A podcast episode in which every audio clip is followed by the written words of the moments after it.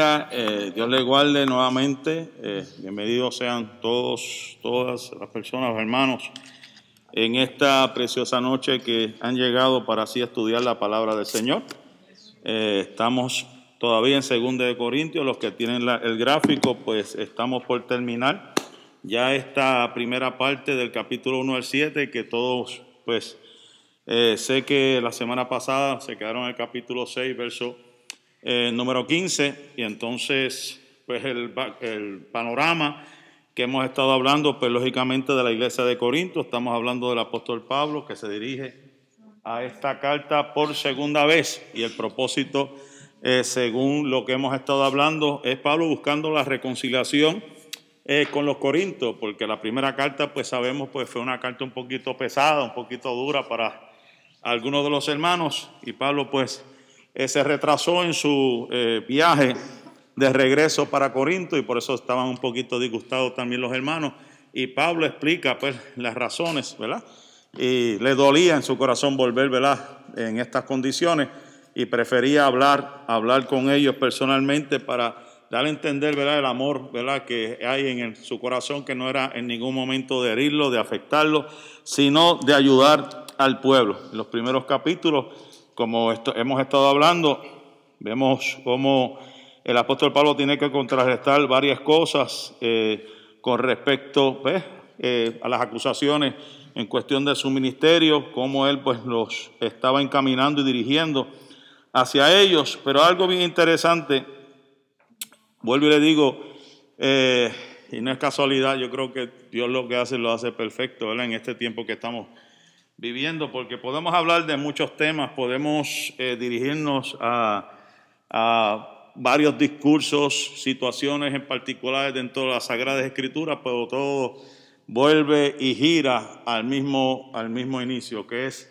la cruz, ¿verdad? Que todo, donde todo comenzó, el amor de nuestro Padre, ¿verdad? Hacia su pueblo, como en medio de tantas circunstancias que podemos estar rodeados, como en medio de tantas circunstancias que podemos encontrarnos, siempre hallamos, hallamos descanso, hallamos paz en el Señor, porque Él muestra su amor, Él muestra su bondad, Él muestra su fidelidad. No sé si alguien pueda compartir algo que se le ha quedado en su mente. En su mente en estas eh, últimas semanas que hemos estado hablando pues, de esta carta de Corinto, algo que le haya impactado estos primeros eh, seis eh, capítulos. ¿Alguien nos pueda decir algo que usted, eh, en lo que ha estado estudiando, leyendo, le ha, llamado eh, la atención respecto a la actitud, la forma como el apóstol Pablo, por ejemplo, ha, estado bregando esta situación o la reacción de los corintios, ¿verdad? Cuando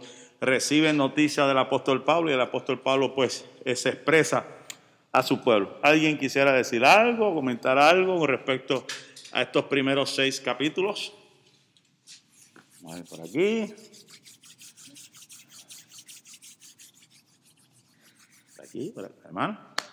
Yo había comentado en, la, en, en la clase la manera en que él fue al pueblo sabiendo que, que había una situación y fue este, tra, eh, tranquilo. No fue uh -huh. a, a, molestar al pueblo con coraje ni a, ni a como uno dice, de palabras, sino que, que eh, que trabajó con ellos, según el Espíritu Santo le, le, le, le mostró y, y, pudo enseñarle a ellos lo que, lo que la, la, el propósito de Dios para con ellos en aquel lugar. Eh, eh, Pablo siendo como había sido, este, como Dios lo transformó y, y trabajar esas situaciones quizás en ese momento como nos pasa a muchos que somos tranquilos y, y en un momento se, se le sale el monstruo a uno, ajá, ajá. pero él se mantuvo y, y, dio ejemplo a los corintios.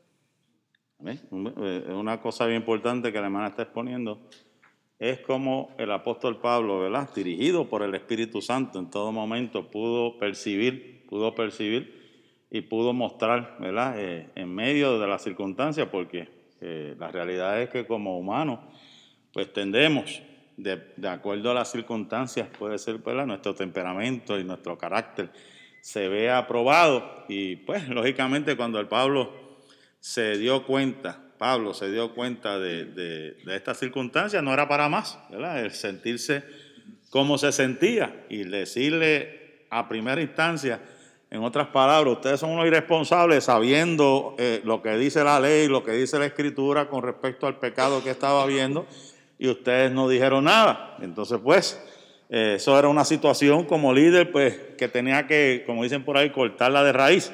Pero se da cuenta, ¿verdad?, de, de, de lo que estaba sucediendo y Pablo, pues, entonces, eh, como pastor al fin, pues trata de, de buscar, ¿verdad?, el, la ayuda. ¿Alguien más que pueda eh, aportar, hermano? Él dio ejemplo porque no quería hacer carga para su pueblo. Amén. Él no quería hacer carga y como siempre, los pastores, pues, sentimos en nuestro corazón que tenemos que buscar la forma de cómo arreglar las cosas para que la persona, pues, entienda que lo que hacemos no es para herir, sino para ayudarlos a, a, a, levantarse. Amén. Eh, pues vámonos al capítulo 6.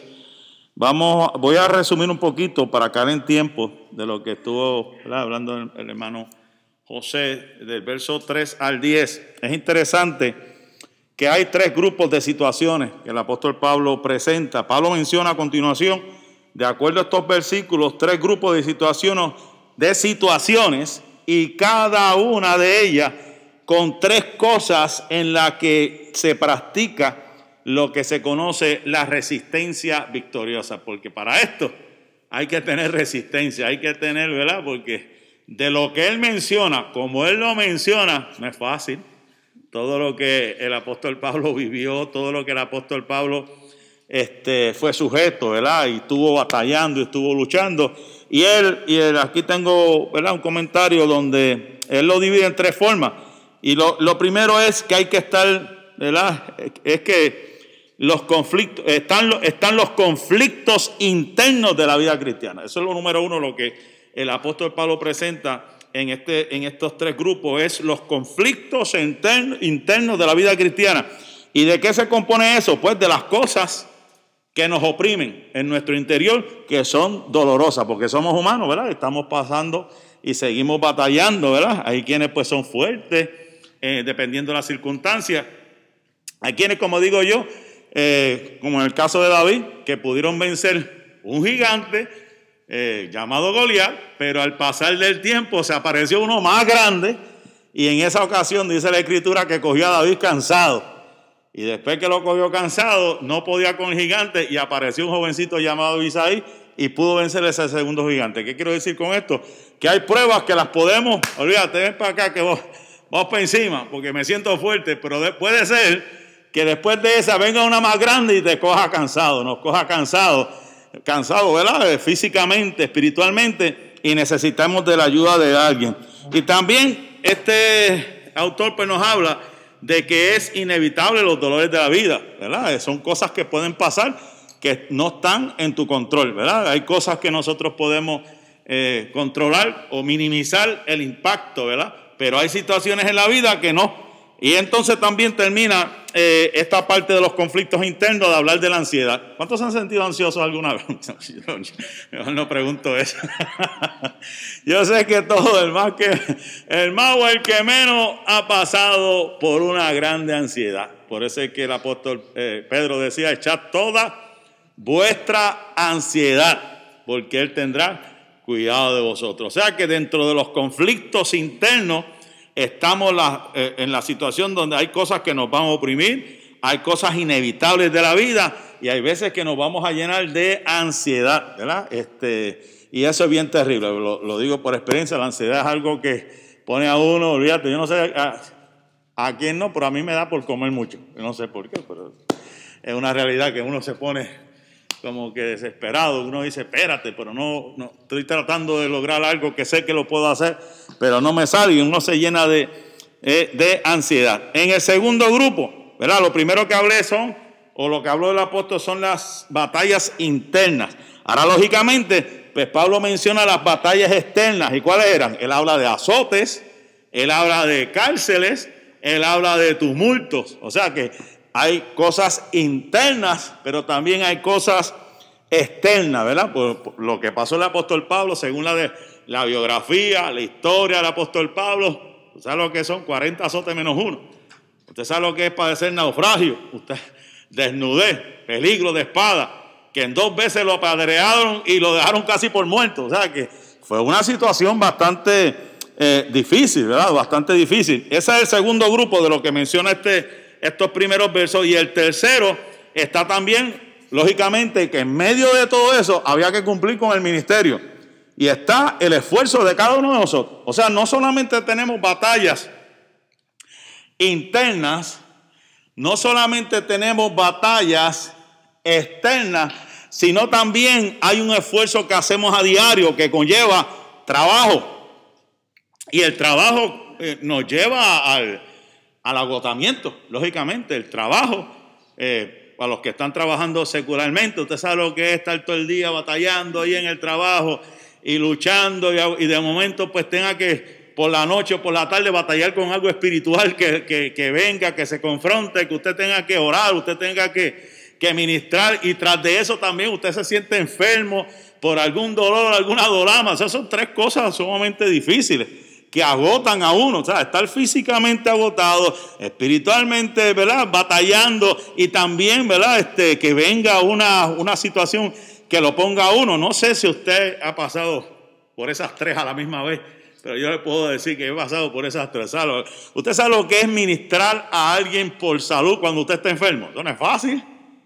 ¿Sabe lo que es eso? Lo que, usted ponerle la mano a alguien, Señor, sana, y usted acá batallando con, con, toda con todo el alma y su cuerpo la que está este, dolido, enfermo, cansado. Pero así es, así es. Y he conocido varios ministros que me han testificado. Y pues yo siempre traigo a colación al siervo, ¿verdad? Que partió con el Señor, nuestro hermano Alessi, que llevaba 20 años con un cáncer, 20 años usando pan, pues él lo decía en los, en los mensajes y veía la mano de Dios en todos esos 70 países, pero él seguía con esa condición. Sea, que no, no lo que le queremos decir con esto, ¿verdad? Que eh, el apóstol Pablo pasó y sufrió todo este tipo de, de batalla, tanto interna, tanto externa, tanto espiritual, y en medio de eso, pues él trabajaba, porque él no quería hacer este, carga a nadie. ¿Y alguien se acuerda cuál es el trabajito del apóstol Pablo? hacer tiendas de hacer tiendas de campaña con quién se acuerda quién era los que estaban con él de aquella pareja Priscila y Aquila decía mira yo no quiero ser trabajoso ponme a trabajar y le voy a contar rápido esta historia porque yo decía eh, yo decía porque hay gente pues que este habla mucho esto de, de, los, de los trapos del apóstol Pablo eh, que sanaban que la gente lo los usaba para sanar. Y yo me puse a investigar, porque hay gente pues, que lo, no sé dónde sacan el contexto, pero lo que yo investigué era que cuando él trabajaba en esa, este, en esa, en ese oficio de tienda de campaña, lo que tenía encima, que estaba todo sudado, lo tiraba para el lado y la gente pues tenía esa mentalidad, será apóstol Pablo, el ungido de Jehová, cogía cogía esos trapos sucios y se los llevaba para la casa y los tenía ahí como especie de amuleto, cosas así, donde pues por la fe y la ignorancia, en cierta manera pues ellos decían, no, esto es del, esto es del siervo del Señor. Y decían pues que había que unas propiedades curativas y cosas así. Por eso es lo que, según la historia, se, se cuenta de lo que estaba sucediendo con el apóstol Pablo. Amén. Entonces, como le digo, estaban el trabajo que conduce al agotamiento. Otra cosa que menciona el apóstol Pablo yo sé que muchos de los que están aquí saben, cuando usted está batallando por una vida, cuando usted está orando por una vida, sea un familiar, sea un vecino, sea un amigo, ¿no le ha pasado que hasta toda la noche que no puede dormir? Que está como con insomnio, porque quiere, ¿verdad?, que se resuelva el problema, que se resuelva eh, el asunto y se le va hasta el sueño. Ay, yo no sé cuántas veces me ha pasado que me levanto tres, cuatro, cinco veces en la noche, pero esa es la realidad. ¿Y qué pasa cuando hay mucho insomnio también? ¿Qué pasa con el cuerpo? Se agota, ¿verdad? Eso es lógicamente. Y también, pues, lógicamente, cuando ayunas, eh, pues sabemos que es abstinencia de alimentos y sabemos pues que eh, como le pasó a Daniel, puede ser que usted entre en un periodo donde su cuerpo, aunque se está limpiando su sistema, también se agote. ¿Sabe? Que todo este tipo de cosas el apóstol Pablo le está presentando luchas internas, luchas externas, cansancio por insomnio, cansancio por el trabajo, cansancio por todas partes. Él ya estaba adiestrado, él ya estaba pulido, él ya era un veterano en todo este tipo de... Eh, donde, eh, en todo este tipo de asuntos. Amén. Ahora, si seguimos adelante, ahora vamos a entrar. Oh, perdón, me faltó el tercer grupo. Voy a repasar rapidito otra vez. El primer grupo era la, lo que dije de, lo, de la, la batalla interna. El segundo grupo, las batallas externas. Aquí habla otro más, eh, el autor, que es el esfuerzo de la vida cristiana que conlleva trabajo, insomnio y ayuno. Y aquí aparece también, eh, vamos a ver, estos son los tres en cuestiones de, batalla. Ahora, también esos versículos, por lo que se leyó, también él habla de eh, las herramientas o el equipo que se presenta para la vida cristiana de lo que Dios nos ha dado. Y de acuerdo a esos versículos, hay unas cualidades mentales que Dios nos da para poder mantenernos a flote, ¿verdad? Y una de esas, él habla de la pureza, lo otro que él habla es del conocimiento y lo otro que habla es de la paciencia. O sea que en medio de la situación que estés batallando, sea física, sea mental, eh, sea espiritual, sea lo que sea, Él te ha dado, Él nos ha dado, ¿verdad? También este, eh, unas cualidades, nos ha equipado y nos ha guardado y nos da, y tenemos que seguirlo pidiendo diariamente, que nos dé pureza de mente, conocimiento y paciencia. Son tres cosas bien importantes. ¿Por qué debemos pedir en medio de todo esto que el Señor nos dé pureza en nuestro interior, en nuestra mente especialmente? ¿Por qué es tan importante en mantenernos puros de mente, que nos limpie la mente, en mantenernos claros, puros, diáfonos? ¿Por qué es tan importante eso? ¿Qué pasaría si dejamos que los pensamientos contaminen y afecten nuestra mente? ¿Qué pasaría? en su eh, diario vivir. Si usted no mantiene una vida o una mente clara, una mente pura, lógicamente, ¿qué va a pasar en nuestro diario vivir? No, testimonio, decisiones incorrectas, ¿alguien más? Imagínese que usted esté batallando, hermana Vitalia, puede perder la fe, ¿verdad? Porque está bloqueado. O sea, si no está en esa pureza que debe haber, por eso es que el apóstol Pablo enseña también en todo lo que es de buen nombre. En esto pensar. O sea, que él busca en todo momento que usted mantenga su mente clara. Y una de las herramientas o una de las maneras que usted usa para mantener su mente despejada, ¿cuál es? La oración, la adoración, la música. Hay quienes, por lo menos eso, esa es la terapia mía. Estoy pasando por lo que esté pasando, pues, pongo como el apóstol Pablo, alabar a Dios. Allá en medio de la prisión, pongo la música que, que me agrada, que me eleva, porque para eso es la música, para elevar su espíritu, ¿verdad? Pues ahí usted ora, usted clama, y en medio de la lucha, en medio de, de la batalla, usted comienza a adorar a Dios. Y no sé si le ha pasado, como que de momento todo se despeja. Como que de momento, como que ya lo que estaba sucediendo, como que no lo está viendo de la misma manera. ¿Por qué? Porque su, mente comienza a aclarar. Ahora, si nos mantenemos enfocados en el problema, si nos mantenemos enfocados en la guerra, en la batalla, en lo que dijo aquel, en lo que hizo el otro, lo que se ve por aquí, lo que se ve por allá, todo su día va a estar malhumorado, todo su día va a estar en una batalla. Por eso es que se le aconseja, olvídate de eso. Cierra tus oídos ese tipo de cosas y comienza a alabar a Dios.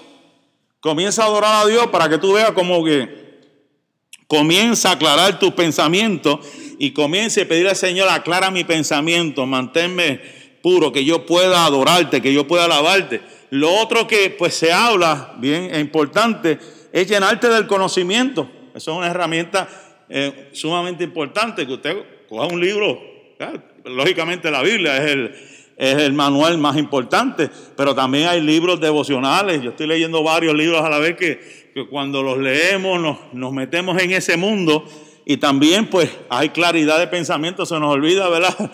Las situaciones que están pasando a nuestro alrededor.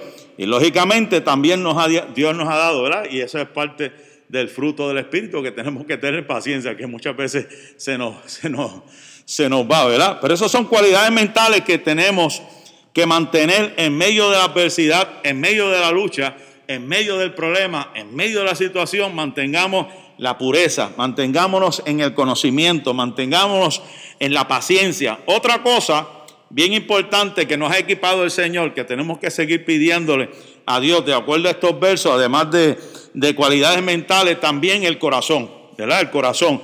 Y aquí el escritor nos habla acerca de la benignidad, acerca del Espíritu Santo y acerca del amor sincero. Esas son cualidades del corazón que Dios nos da, que nos equipa en la vida cristiana, en mantenernos, ¿verdad? Esto es parte del fruto del Espíritu, la benignidad, la bondad, ¿verdad?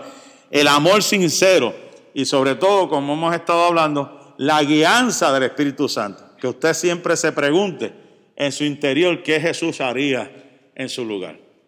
Usted se pregunte en su interior y, y mantenga esa mentalidad, ¿verdad? Porque no estoy diciendo no estamos, yo no sé, pero yo no me considero que estoy caminando en todo tiempo en una nube, como que estoy allá conectado. Y veces pues que nuestra mente estamos aquí y batallamos, hacemos o decimos cosas que después nos sentimos y nos herimos nosotros mismos porque nos damos cuenta del error que estamos cometiendo y por eso es bien importante la ayuda del Espíritu Santo, que es el que nos consuela, es el que nos fortalece, es el que nos, nos fortalece, el que nos da la paz. O sea que ese, esa eh, esta es la manera como se expresa el apóstol Pablo con respecto a las cualidades mentales que Dios nos ha dado, que es la pureza, el conocimiento, la paciencia, y también cómo nos equipa el corazón, ¿verdad? Con, respecto a la benignidad, al amor sincero, a la ayuda del Espíritu Santo. Y tercero, para terminar esa, esa, esa parte del capítulo 6, también eh, una cosa bien importante, según el apóstol Pablo, es que Él nos equipa para la obra. Y ahí es donde yo digo, esta es mi posición como, eh, bueno, en toda mi vida. Yo creo que no hay nada mejor, no hay nada mejor, ¿verdad? Para usted mantenerse firme en los caminos del Señor que envolverse en la obra de Dios. Buscar algo que hacer en la obra del Señor. Buscar algo que hacer. ¿Cómo? Declarando la verdad, llenándose del poder de Dios, que no simplemente usted hable, sino que su palabra vaya acompañada con poder. Pues la Biblia dice que estas señales seguirán en los que creen en mi nombre. Pondrán las manos sobre los enfermos, ¿verdad? Eso es algo bien importante. O sea que en medio de las circunstancias, usted pueda sacar, en medio de, de la debilidad, usted pueda sacar palabra de aliento. Usted pueda, en el poder de Dios, que Dios se glorifique, ¿verdad? En todo momento en su vida.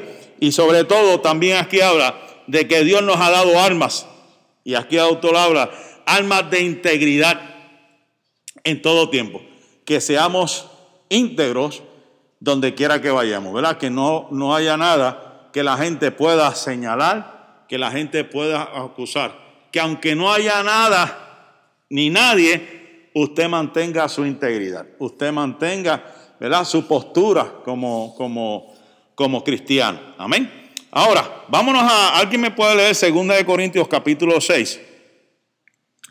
Verso 14 al capítulo 7. Verso 1. Sí. Del capítulo 6, verso 14 al verso 1. ¿Alguien ahí atrás que me pueda leer? ¿Quién dijo amén? Ah, ok. no unáis en yugo desigual con los incrédulos, porque ¿qué compañerismo tiene la justicia con la injusticia? ¿Y qué comunión la luz con las tinieblas? ¿Y qué concordia Cristo con Belial? ¿O qué parte el creyente con el incrédulo? ¿Y qué acuerdo hay entre el templo de Dios y los? Hmm porque vosotros sois el templo de Dios, del Dios viviente. Como Dios dijo, habitaré y andaré entre ellos y seré su Dios, y ellos serán mi pueblo. Por lo cual salid de en medio de ellos y apartaos, dice el Señor, y no toquéis lo inmundo, y yo os recibiré, y seré para vosotros por padre, y vosotros me seréis hijos e hijas, dice el Señor Todopoderoso. Así que, amados, puesto que tenemos tales promesas, limpiémonos de toda contaminación de carne y de espíritu, perfeccionando la santidad en el temor de Dios. Amén. Yo lo voy a leer de una versión poquito también diferente, antigua. Creo que es la castellana que usa este autor. Y dice como sigue. A mí me llamó, me llamó la atención, interesantísimo. No os dejéis uncir a un yugo desigual con los no creyentes. Y hace la primera pregunta. ¿Qué cama- camaradería puede haber entre la integridad y la ilegalidad? ¿Y qué asociación entre la oscuridad y la luz? ¿Y qué concordia entre Cristo y Belial? ¿Cómo van a ir a medias el creyente y el no creyente? ¿Qué pacto puede haber entre el templo de Dios y los ídolos?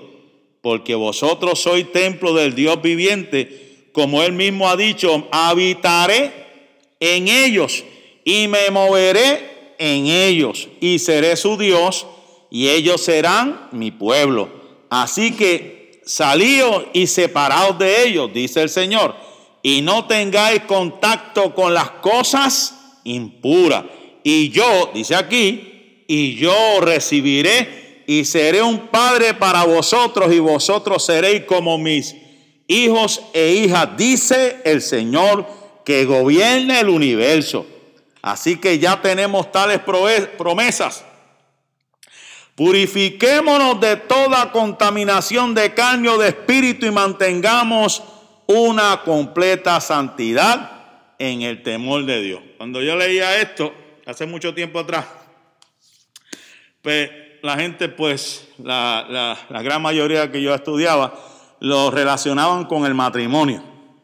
Lo- lo- siempre lo han relacionado con el matrimonio, pero yo creo que, pues, creo que va más, un poquito más allá, un poquito más eh, eh, profundo este asunto, no solamente el, el matrimonio. Yo quisiera que alguien me lea Primera de Corintios capítulo 5 y verso número 9. Primera de Corintios capítulo 5 y verso número 9. ¿Alguien que diga yo?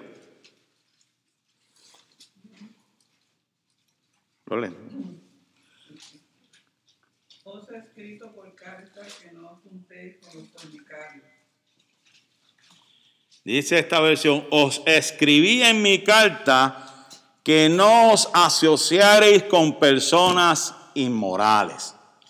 Y aquí vemos nuevamente al apóstol Pablo decir, no os dejéis un- ungir a un yugo desigual con los no creyentes. Los hermanos que yo sé que muchos de aquí saben que es un yugo, que era un yugo para, aquella, para aquel tiempo. Ana, ¿Ya miré? Era como una especie de, de madera, ¿verdad? Que se ponía en dos animales. Pero ¿qué era, qué era lo que sucedía eh, con eso? Los, los animales tenían que ser... Imagínense si ponían una vaca con un burro. Imagínense si pusiese un caballo con, con algo más pequeño. Esa- ese yugo iba a ir así. O iba a ir así de otro lado y no iba a hacer el trabajo como se supone que fuera. Para que pudiese arar la tierra, que se supone que eh, se haga unos surcos para poder sembrar, tenía que ser igual, tenía que mantener todo al mismo nivel para poder llegar. Y ellos lo traen aquí, el, apóstol Pablo lo está tratando, lo está tra- trayendo al término espiritual, diciendo, no os hagáis yugo desigual con los no creyentes. Bueno, sí, la misma clase. Serán vacas, eran vacas. Sí, sí, exacto. Ahí iba a decir algo, lo voy a decir con la mano. No. Ok, pues está, está diciendo aquí con los no creyentes. ¿Qué quiere decir esto? Que usted tiene que rechazar a todo aquel que no es creyente de su lado. No, Pues no, no, no. Una de las cosas que el apóstol Pablo está diciendo aquí que nosotros no, ah, podemos decir que le está haciendo eco lo que es mencionado antes de, de que el mundo no se, que nosotros no nos asimilemos al mundo, sino que el mundo se asimile a nosotros. Y es una de las cosas que el apóstol Pablo está diciendo, porque sabemos que en Corinto estaba, era un punto bien ah, poblado, Ujú. que ah, había muchas cosas que estaban sucediendo ahí, que no se puedan hacer ah, prácticas, que no tomaran las prácticas del mundo y las incluyeran dentro de la iglesia. ¿Cómo que? ¿Qué práctica principal que ellos tenían? Bueno, una de ellas que le gustaba discutir. Ah, sí, que iban allá, que iban allá a los tribunales por cualquier cosa. Pero había una en especial, la fornicación, eh, eh, tener relaciones fuera del matrimonio. Pero la principal es la idolatría, que, desde el principio Pablo le está diciendo, mira, ten cuidado de estar metiéndote para allá, para los templos y llevándote a los hermanitos recién convertidos, porque tú sabes que si te los llevas para allá, le va a acordar la vieja criatura y se van a poner a hacer lo mismo que ellos están haciendo. Que eh, eso es más bien eh, lo lógico del cristianismo. Tú no te puedes juntar con personas que tienen unas prácticas donde si tú no estás fuerte en el Señor, tarde o temprano, por eso es que siempre traigo el, refrán de mi cuñado, el que anda con cojos al año cojea, porque es que es la, es la realidad de esto, ¿sabes? Si, si usted se pasa, o el que sea, se pasa con una persona que tiene unas prácticas que no están de acuerdo a la palabra del Señor, consciente o inconscientemente, si usted no es una persona madura en Dios, va a terminar diciendo, haciendo, haciendo, vistiendo como esa persona. Ta- También, pastor, aunque seamos maduros en el Señor, yo creo que es, es sabio evitar uno ponerse en ciertas situaciones. Sí, le dicen por ahí, dime con quién anda. Se, pueden pegar las malas mañas de la persona, pero también la misma asociación con que, que van a decir, me ven un día con ustedes, después me ven otro día con el maleante del pueblo. O sea, que- Sí. ¿Qué es lo que van a estar diciendo? Ajá. Eso a mí, por lo menos a mí, me pasó mucho en el ejército, pues el, el estereotipo que la gente tiene del ejército, este es un Rambo, se metió ahí porque le gusta la sangre, le gusta este, ver la gente brincar por ahí. Y cuando llegaba a los sitios, estaba mi compañero, pues todo, el- pues, pues todo el mundo como que pensaba que éramos todos iguales, y yo, espérate un momentito. Ellos serán y practicarán, fumarán, beberán y harán lo que yo, pero yo soy cristiano. Eso, eso fue algo pues que tuve que lidiar por mucho, por mucho tiempo, que hasta pues me sentía marginado y rechazado, porque como no era parte de ese grupo, pues entonces tienden a uno y yo decía, bueno, eh, yo le decía yo, yo estoy aquí por un trabajo, no por hacer amistad, yo estoy aquí porque tengo que sostener una familia, no estoy aquí para, para unirme a un clan de masones, que la mayoría de los amigos míos estaban en ese, en ese invento. Pero lo que le quiero decir con todo esto, que nosotros como cristianos, pues estamos llamados a marcar una diferencia, ¿sabes? Que ellos se conviertan a nosotros y nosotros no nos convirtamos a ellos prácticamente, pero mientras más podamos, pues lógicamente el ideal de todo cristiano es allegarse a una persona que tenga principios, que tenga moral, que sea una persona que realmente le inspire a usted a hacer las cosas bien y a mantener un ambiente, ¿verdad? Un ambiente eh, puro, limpio. No es que, eh, yo, yo se lo digo, con- yo, yo soy, usted sabe cómo yo soy, yo se lo he dicho este, varias veces. Yo he tenido este, amistades eh, adventistas, he tenido amistades católicas que me respetan, yo respeto su, su postura, que en su forma de ser son personas bien, bien respetuosas, ¿sabes? Porque de que tengan unos ideales allá, de que eso es allá ellos, Eh, le digo porque a veces me sentía un, un poquito más... eh, eh, tranquilo con ese tipo de personas que aunque no decía nada de su religión, pero respetaba que con otras personas que decían ser cristianos y yo tenía que bajar la cabeza porque cada vez que abría la boca, oh Dios mío, Padre, ¿qué es este asunto, Padre mío? Y, y le digo, no es que yo estaba de acuerdo, porque no, yo solo decía, eso es tu punto de vista, esto- eso es tu forma de ser. Pero en cuestión de trabajo, pues yo entendía que eran personas con mucho respeto, con mucho tacto, ¿verdad? Y, y un buen compañero, o sea, nos, nos llevamos bien como, como personas. ¿Iba a decir algo? Sí, que también tenemos que tener mucho cuidado porque ah, estoy yendo a, a muchos años atrás, se tenía el concepto que el cristiano solamente podía estar con el cristiano. Exacto. Que el cristiano no podía tener una amistad que no fuera creyente. por X o Y razón. Eh, eh, eh, si la persona respeta los ideales de nosotros, las creencias de nosotros, podemos ser amigos. ¿no? Yo no veo ningún Sí, problema. estar de acuerdo en todo, pero se, se, se llega al punto que la gente dice, no, tú no te puedes, tú no puedes socializar con nadie, que, con nadie del mundo porque ¿qué tiene, eh, qué tiene el mundo con las tinieblas? ¿Qué Ujú. tiene ah, eh, la iglesia con las tinieblas? Que, hay que ver la, la, la madurez y hay que ser entendido también en esa área. Y yo creo que dando un buen testimonio, la persona puede reflexionar y decir, espérate, este hombre eh, tiene unos principios que a mí me enseñaron esto, pero veo que este hombre tiene una, una, una, una postura que, que realmente vale la pena estar con esa persona, ¿verdad? Que uno puede hacer con el testimonio una carta abierta para que la persona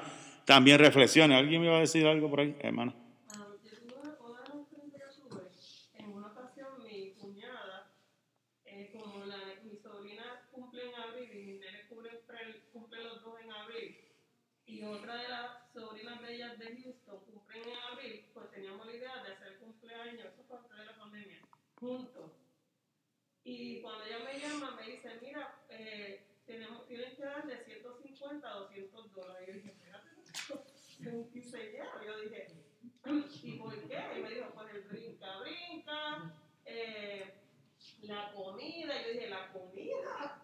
Y entonces ella dijo, ¿y la bebida? Porque tú sabes que la bebida es brinca. Y yo dije, tú sabes que Manuel y yo vamos a la iglesia, Mm. nosotros no bebemos. So, de esos 200 dólares, si son de bebida, yo no te voy a dar 100 dólares de bebida porque nosotros no bebemos. Entonces le dije Manuel, ¿sabes qué? Creo que lo mejor es, no junta- aunque seamos familia, no juntar a mis hijos en este cumpleaños porque entonces, si vamos a estar los cuatro, mis, mis nenes y ellos, celebrando el cumpleaños, lo que se va a dar a entender es que nosotros somos partícipes de lo que se está consumiendo y todo lo que se va a hacer. Entonces decidimos no hacer el cumpleaños con, Mm. con, con ellos. Sí. Volvemos, volvemos a lo mismo. Hay situaciones donde uno tiene que eh, ser claro con, con la persona, ¿verdad? Porque no es el hecho de que estamos aquí haciendo un trabajo, estamos este, haciendo algo en común, es el hecho de pa- participar en un evento donde sabemos que no, no es bueno para, para nosotros como, como cristianos. No, pues si la persona acepta eso, pues si no, pues lo siento, porque no puedo. Pues imagínate, y esto ha pasado, y, y- y le digo, esto ha pasado, que no es que la persona ha querido, pero hay personas que pues la han invitado a cierta actividad y porque a ver, aquel de momento, y eso nos pasó, fuimos a, un- a una boda, y esto digo que eso a mí me, como que me, estábamos ahí, utilizaron el, el, el área del templo. Y era una fiesta, y yo, pues está bien. De momento yo veo que empiezan a sacar cerveza, y yo, y yo me miro, y las, y las metieron como unas bolsas de papel así, y yo miraba a mi esposa, y esto como que a mí no me gusta. Y ahí mismo, Dios le bendiga, Dios le guarde, nos vemos. Pues yo no sabía lo que estaba pasando. El templo, ¿cómo es posible que las mesas de comida saquen de las bolsas, de las carteras, todo ese asunto? Yo, no, yo no puedo participar de esto porque imagínate alguien que venga, ay, pero ahí estaba el pastor allí metido en ese orgullo que había bebida, habían copas, champán y medio mundo ahí. Yo, no, ¿sabes? Que esas son cosas que, pues uno la, la evita, y uno con mucho respeto, y le digo, mira, pero es que, ¿verdad? Para evitar este tipo de circunstancias, ¿verdad? Porque pues sabemos que el latino como tal, pues le gusta todo este, todo ese tipo de, de asuntos. Pero lo importante aquí, vuelvo y le digo, no es que eh, nos creamos enemigos, que no, que no podamos socializar. El punto es eh, estar en un evento y apoyar ese evento sabiendo que hay una serie de cosas que no nos convienen como, eh, como cristianos, ¿verdad? Estar en ese lugar. Por eso es que dice, ¿qué camaradería? Me gusta esta versión, puede haber entre la integridad y la ilegalidad. Ese es otro asunto bien importante, ¿verdad? Que tenemos que, considerar. Si usted se considera una persona íntegra, se supone que usted no ande con una persona que esté haciendo negocios eh, fatulos, negocios ilegales, negocios, ¿verdad? Que, que puede, chanchules, le dicen, allá en Puerto Rico, ¿verdad? De eso, que la gente va a decir, mira, este, este anda con aquel, ¿verdad? Usted sabe que los estereotipos seguidas, mira, aquel que se roba hasta los clavos de la cruz, cuidado.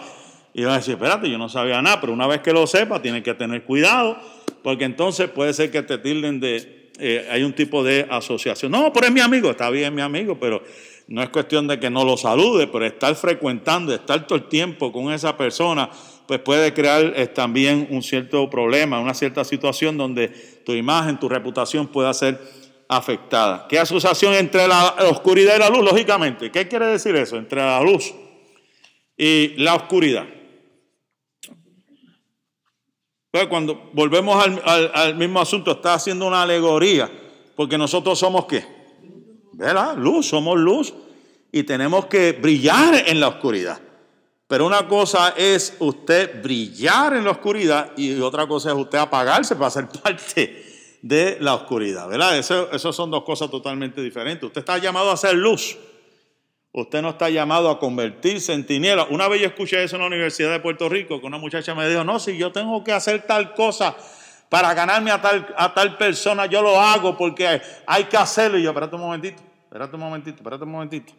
Yo entiendo el punto de vista de que hay personas, hay jóvenes que pues tienen un estilo de vida y hay que buscar formas como ganarlo, pero una vez que vengan a la iglesia, pues yo, yo, yo tengo que ser claro de cómo, cómo la Biblia enseña y eso se hace un- a un proceso de discipulado, ¿verdad? Un proceso de discipulado donde la persona pues es adiestrada, se le enseña todo este tipo de cosas, pero yo tener que bajarme a un nivel donde me tenga que yo, como quien dice, despojar de mi, de mi postura cristiana para poder, ¿qué? Hacer lo que, ¿qué? No, espérate un momentito. Yo, por lo menos siempre me han enseñado lo que dice la Escritura, que ellos se conviertan a ti. Yo no tengo que bajarme al nivel de que esa persona se sienta que tú estás identificado con, con- con esa situación, ¿verdad? Y hay muchos casos, no, no quiero traer esos ejemplos, pero ha pasado también. Vuelvo y le digo, nosotros somos luz y no debe haber compañerismo con las tinieblas, ¿verdad? Una vez, este, y eso me pasó, que yo desconocía, estaban predicando en un,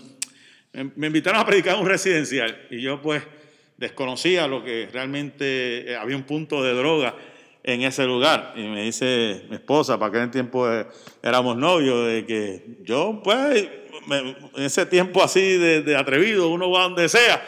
Y estaba allí y yo veo que el muchacho me dice, tú eres atrevido.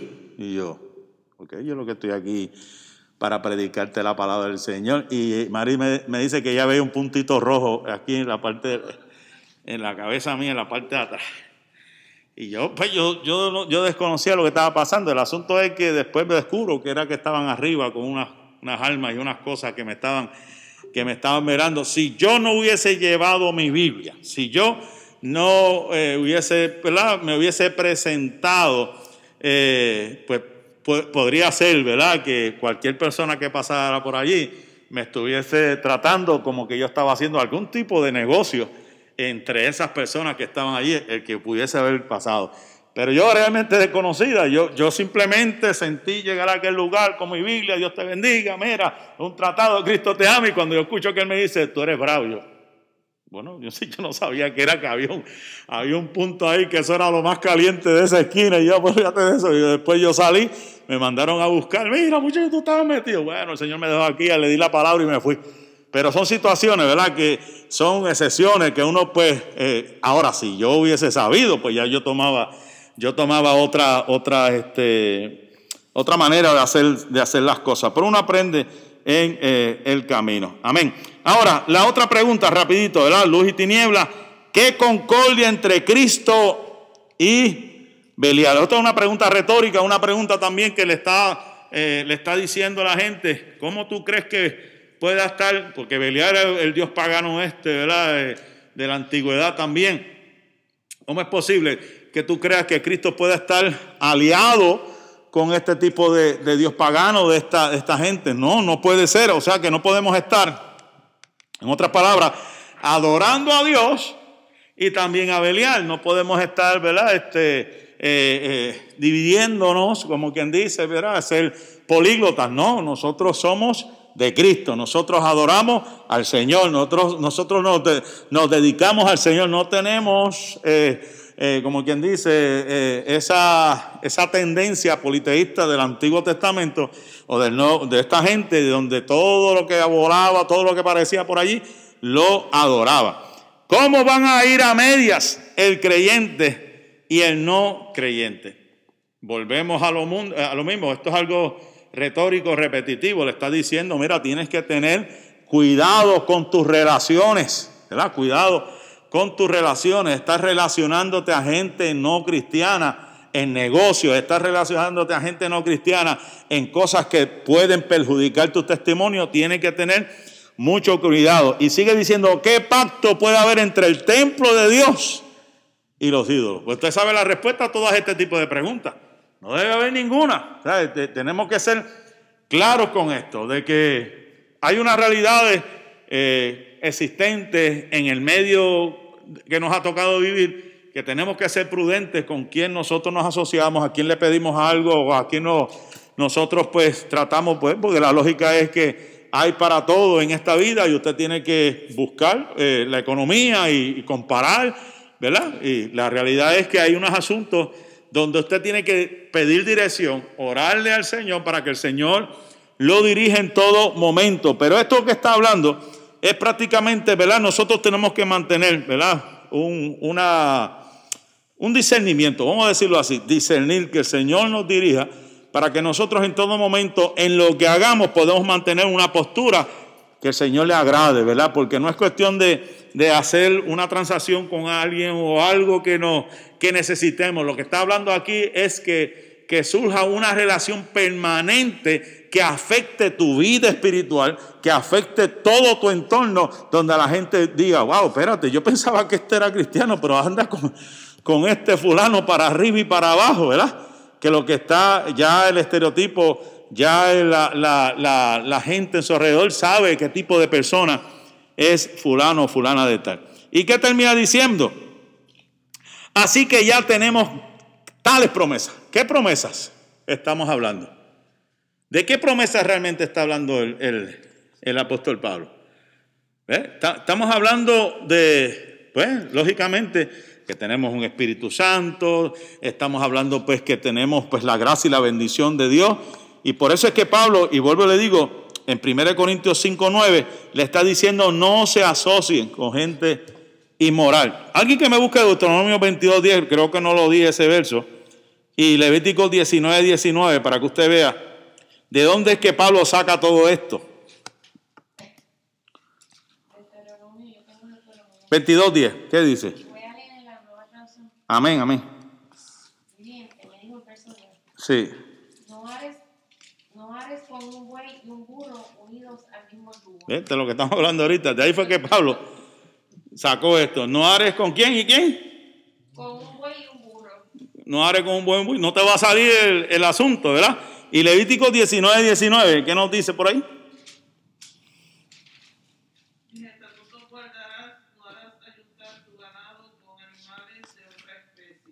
¿Eh? De otro. O sea, no puedes mezclar una cosa con la otra, ¿sabes? Tienes que hacer las cosas con lo correcto, ¿verdad? Con, lo, con las cosas que son. Gracias. Tienes que mezclar, hacer las cosas eh, la lógica te dice, ¿verdad? No puedes poner un burro con esto. O sea, en otras palabras, tienes que mantener las cosas como son en lo, en lo correcto para que las cosas te salgan bien. Ahora, la pregunta, ¿qué pacto puede haber entre el templo de Dios y los ídolos? El Pablo tiene el pensamiento que nos, nos habla o nos trae a incidentes, como ejemplo el de Manasés, cuando trayó la imagen eh, trajo la imagen de fundición al templo de Dios en Segunda de Reyes capítulo 21, usted puede encontrar eso. O también en el tiempo de Josías, cuando hizo, destruyó cosas semejantes con respecto a las imágenes. O a lo mejor Pablo estaba pensando en las abominaciones que se describían en Ezequiel capítulo 8, verso 3 al 18. O sea, el apóstol Pablo tenía todo eso en mente, lo que estaba sucediendo con Manaseo, lo que estaba sucediendo con Josías, o que estaba sucediendo en los tiempos de rey Ezequiel, donde el pueblo se estaba mezclando, ¿verdad? Se estaba mezclando con otros eh, dioses, donde estaba haciendo las cosas incorrectas. Y esto nos está diciendo que cuando hacemos, hacemos las cosas incorrectas, cuando nos mezclamos, ¿verdad? Lo santo con lo, con lo pagano, con lo, con lo profano, ¿Qué sucede? ¿Usted cree que habrá prosperidad en, este, en, este, en eso? No creo que haya prosperidad. Lo santo no se puede mezclar con lo profano, con lo, con lo mundano. Lo santo es santo, punto, y se acabó. Pero hay quienes, pues, lamentablemente, pues tienen una, un concepto, una idea de que pueden, y tengo que volver a estos casos de, que me, me, apena, ¿verdad? De personas que tienen tanto talento, y llegan, después que vienen al Señor, llegan a decir, no, si yo tengo un concepto ahora de la religión diferente, yo puedo cantar la música mía que atrae la iglesia, pero también puedo cantar la que cantaba en el mundo para atraer la gente. Eso me habla de, de dinero. Un CD de un lado de todas las canciones que cantaban cuando estaban allá en el, en el mundo y el, y el lado B como que quieren lo mejor de los dos mundos por ahí. Del mundo, no, no, no, lo santo es santo. Tú no puedes mezclar lo santo con lo profano, ¿verdad? Tiene, si somos nueva criatura, somos nueva criatura. Tenemos que predicar, tenemos que hablar, tenemos que enseñar como nueva criatura. Amén. Ahora, el capítulo 7, verso 2 al 4. ¿Alguien lo puede leer rapidito? Ya estamos terminando. Amén. Ahí mismo me suena la campana. 2 al 4. Hagan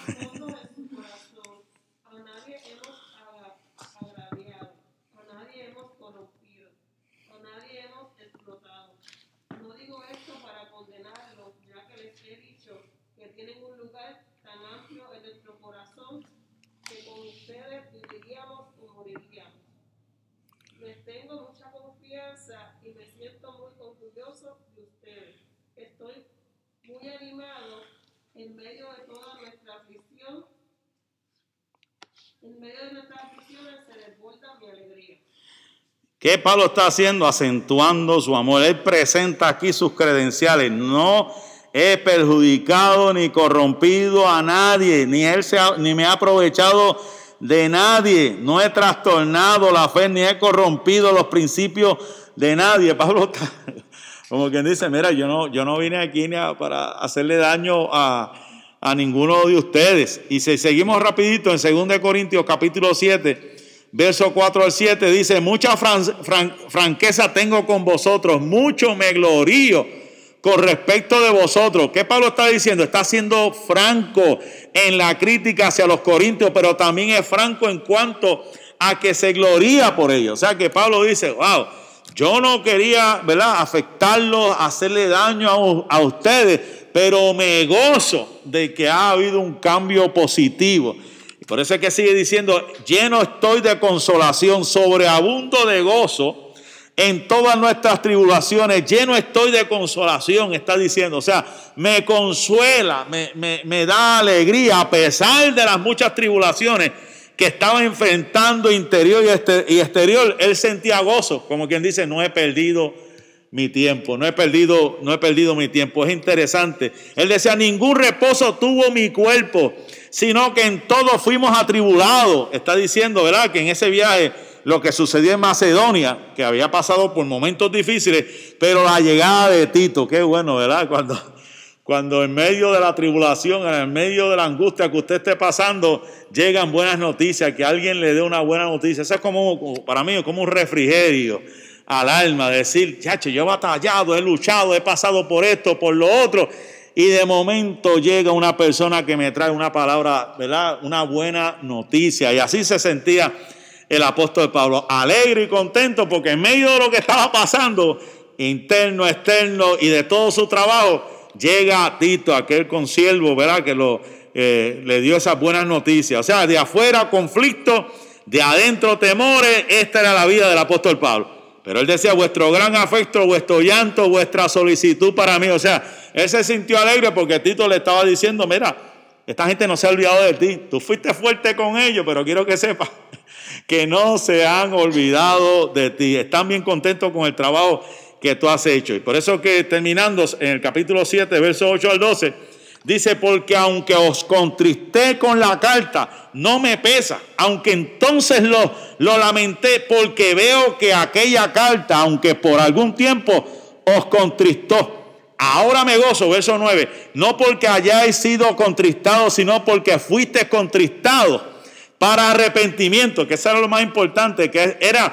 lo que buscaba el apóstol, era el arrepentimiento, porque habéis sido contristados según Dios, para que ninguna pérdida padeciese de nuestra parte. O sea, que todo lo que estaba haciendo el apóstol Pablo, aunque él sufrió, él entendía que el trabajo se estaba realizando, estaban arrepentidos. Dice el 10, porque la tristeza que es según Dios produce arrepentimiento para salvación. Eso es lo más importante. Que lo que sea lo que sea que esté pasando, lo lleve a una dirección correcta, que es la dirección de buscar lo del cielo, de que hay que arrepentirse, pero la tristeza del mundo sabemos que produce, produce muerte. Porque aquí esto mismo de que hayáis sido contristados según Dios. ¿Qué solicitud produjo en, vos, en, en vosotros? ¿Qué defensa? ¿Qué indignación? ¿Qué temor? ¿Qué ardiente de afecto? ¿Qué celo? ¿Qué vindicación? En todo os habéis mostrado limpios en este asunto. O sea que para algunos puede ser que esto se hubiese visto mal, se hubiese visto eh, bien doloroso, pero él entendió que pase, lo que estaba sucediendo produjo, produjo un gran gozo en él. Así que aunque os escribí no fue por causa del que cometió el agravio, porque se está acordando lo que pasó la vez pasada, ni por causa del que lo padeció, sino para que os hiciese manifiesta nuestra solicitud de que tenemos por vosotros delante de Dios.